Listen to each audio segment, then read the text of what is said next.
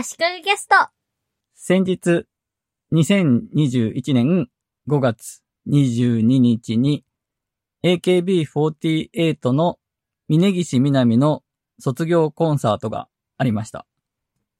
横浜のピアアリーナ MM というところで行われたんですが、17ライブというライブ配信アプリ、サービスで無料で配信されました。ちなみにピアアリーナにお客さんも入ってましたね。お客さんの間隔を空けたり、ステージから客席までの距離を空けたりとかの感染対策はしていたようです。我が家は17ライブでの生配信を見ました。今まで17ライブは使ったことなかった、見たことなかったんですが、今回アプリをインストールしましたし、ユーザー登録もしました。もしかしたらユーザー登録しなくても見られたのかもしれません。17ライブにはすでに AKB48 公式アカウントというのがあって、メンバー個々でも配信はしているようなので、すでに17ライブを使っていた人も多いとは思うんですが、今回の峯岸みなみの卒業コンサートのために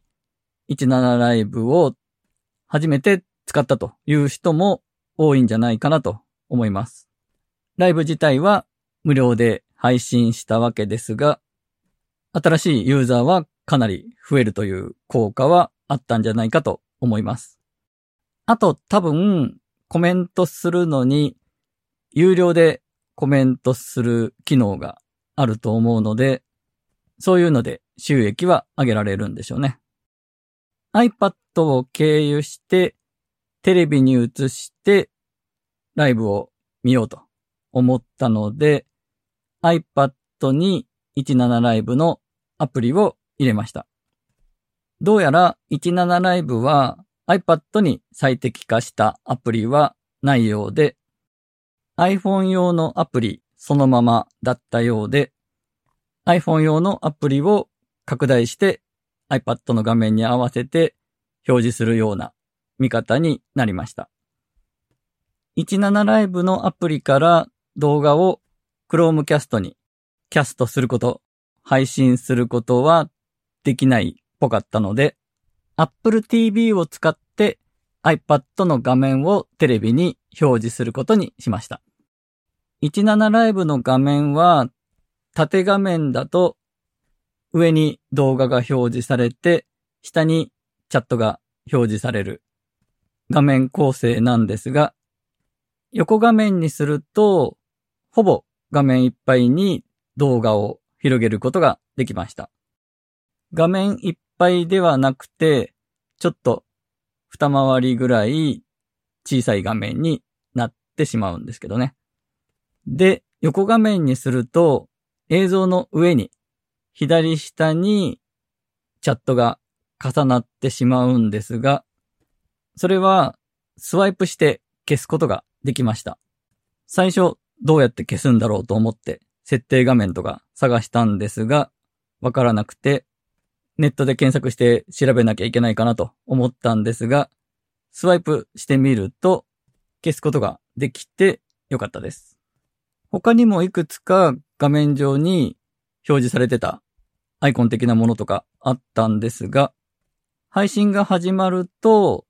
全部消えてくれました。映像の右上に常に閉じるためのバツマークが表示され続けていたのと、動画が画面いっぱいにならずに中途半端なサイズだったんですが、それでもまあ十分満足できる映像でライブを見ることができました。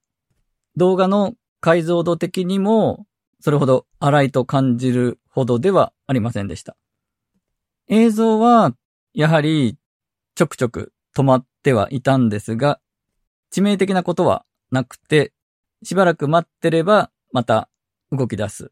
くらいな感じでした。どうしようもなくなって再度開き直すとか、そういう必要はありませんでした。チャットが常に出てくる流れ続けるのは消すことができたんですが、時々チャットが、メッセージが画面の中に横スクロールで出てきました。それが有料でメッセージを送ってる人のものなんでしょうね。私は直接見てないんですが、元 AKB のメンバーか誰かが、この配信を見ながらのライブ配信をしてるから、見に来てね、的な宣伝のメッセージを書き込んでいたらしいです。これ宣伝効果大きそうですよね。最後の方で終わったら見に来てね、人妻のなんとかかんとか配信というのもありました。ライブ配信でのお金を使って目立ったメッセージを出すというのは、通常は配信している人に見てもらいたいというアピールが多いんでしょうが、こういう注目度の高い、見てる人の多いライブ配信の場合、お金を払ったメッセージで宣伝することもできるんだなと気づかされました。内容については、最後の一期生の峯岸みなみの卒業ということで、一期生のメンバーとか、過去のメンバーがたくさん出てきて、昔からの AKB のファンには特に楽しめるものだったんじゃないかと思います。あっちゃん、前田敦子は舞台のゲネプロがあって、どうしても出演できないということで、ビデオメッセージを寄せていました。結構長めのメッセージでした。あと、芸能界を引退したまゆゆ、渡辺まゆはもちろん出なかったんですが、いわゆる神セブンの中では、その二人以外はみんな出てきてましたね。高橋みなみ、小島春菜は、峯岸みなみと同じ事務所で3人でノースリーブスというグループをやっていたこともあるんで、この二人出てきましたし、篠田麻里子、板野友美も出てきました。板野友美は妊娠中にもかかわらず踊ってましたね。あと、ヘビーローテーションで大島優子も登場してました。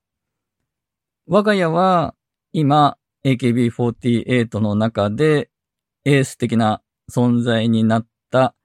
岡田奈々ちゃんを応援してるんですが、その岡田奈々の同期の小島真子、小島子と西野美紀もいきなり最初に出てきて嬉しかったですね。西野美紀は最近バラエティでそこそこ活躍していて知名度も上がってきてるんじゃないかなと思います。ちなみに岡田奈々と小島真子と西野美紀の3人で三重視と呼ばれていたんですね。あまり役に立たない豆知識です。高橋みなみが最初の掛け声をするリバーという曲をまた見られるというのも感動的でしたね。で、高橋みなみともう一人ダブルセンター的な感じになる場面があるんですけども、そこのもう一人で岡田奈々がやっていて、そこのポジションを、それも峯岸みなみが考えた演出だそうで、今の AKB48 の顔である岡田奈々をそこのポジションでみんなに見てもらいたかったということらしいんですね。今喋っててちょっと泣きそうになってます。この峯岸みなみ卒業コンサートのアーカイブが5月24日月曜日から1週間無料で見られるそうなので、興味のある方はぜひ見てください。昔の AKB48 のヒット曲をたくさん歌っているので、あまり詳しくない人でも知ってる曲がいっぱいあると思います。指原里乃も出ています。秋元さやかも宮沢さえも北原理恵も出ています。今回は以上です。